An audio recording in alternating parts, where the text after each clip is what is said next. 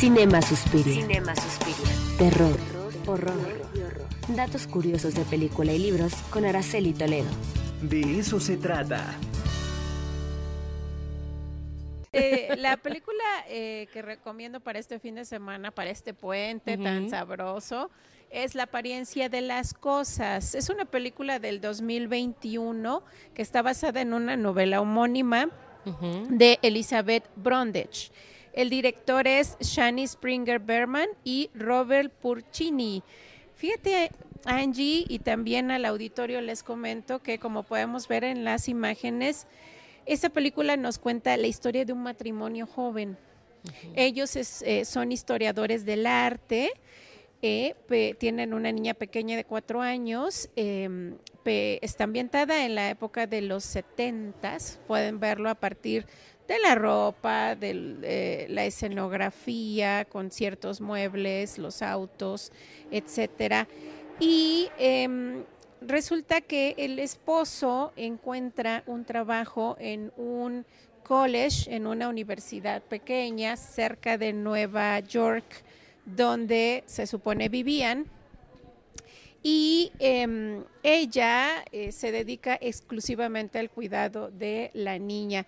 Entonces, por tanto, podemos ser testigos de esta, esta frustración que ella va a experimentar, porque, bueno, tiene una profesión, pero decide dejarla, ella trabajaba como restauradora de arte y decide dejarla para emprender esta aventura con el marido, pero bueno, sin ánimo de spoilear, ahí vamos a darnos cuenta que el marido no es tan maravilloso como se piensa, sino que vamos a ir viendo varios elementos pues que corresponden a un hombre manipulador, eh, mentiroso, etcétera.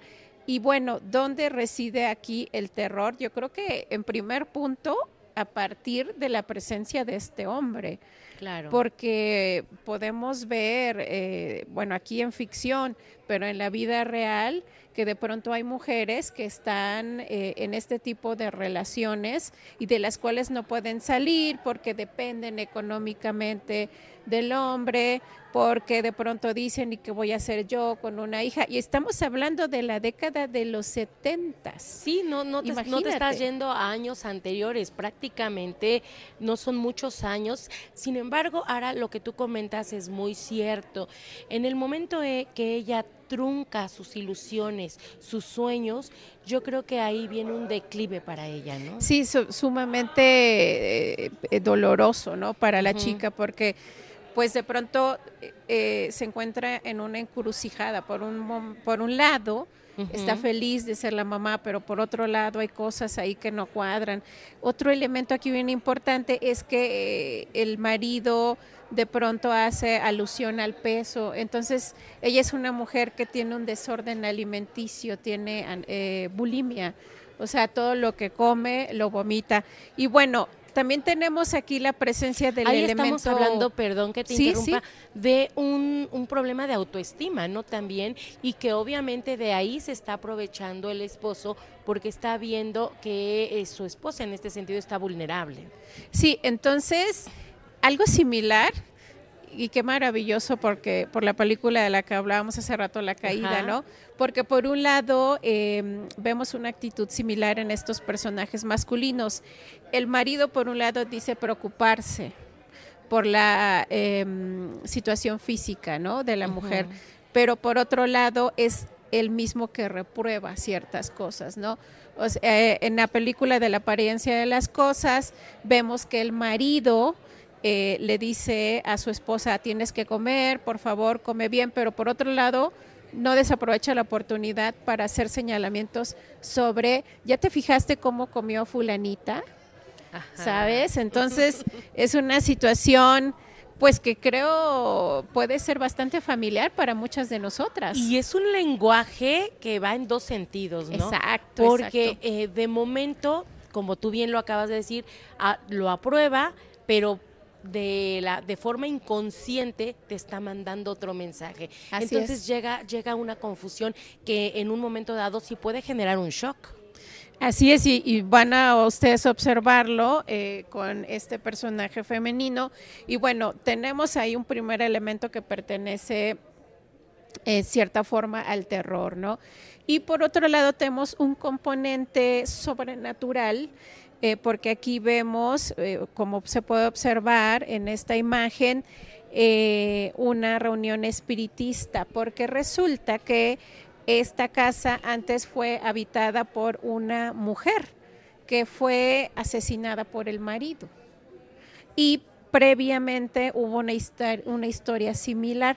Entonces, aquí los fantasmas que de pronto van a aparecerse no eh, tienen el ánimo de asustar, como podemos ver en otras películas de las cuales hemos hablado anteriormente, sino que tienen un, em, ellos fungen como apoyo de esta mujer, como que tratan de guiarla y entonces tienen esta función sorora, es decir, ellas funcionan como soporte emocional y también espiritual para esta mujer que no quiero spoilear porque tienen que ver esta película que curiosamente ha sido criticada, pero a mí me parece que hay muchas cosas que se pueden rescatar. Y ustedes pueden verla en Netflix, este puente tan rico ahí este con sus calcetitas calientitas, con su conchita, su chocolatito, su chocolatito, su pan y también palomitas, ¿por qué no?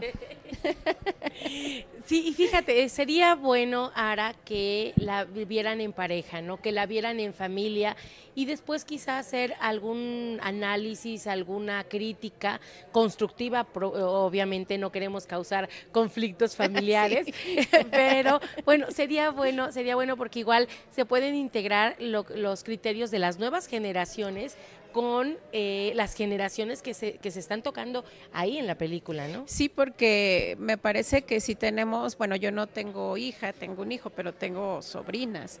Claro. Entonces creo que es muy buena idea de pronto sentarse en familia, claro. Eh, con nuestra, con las hijas, con las sobrinas, con las amigas. Para... que se vayan terminando todas estas conductas. ¿no? Exacto, sí, para partir de una reflexión eh, como sociedad, ¿no?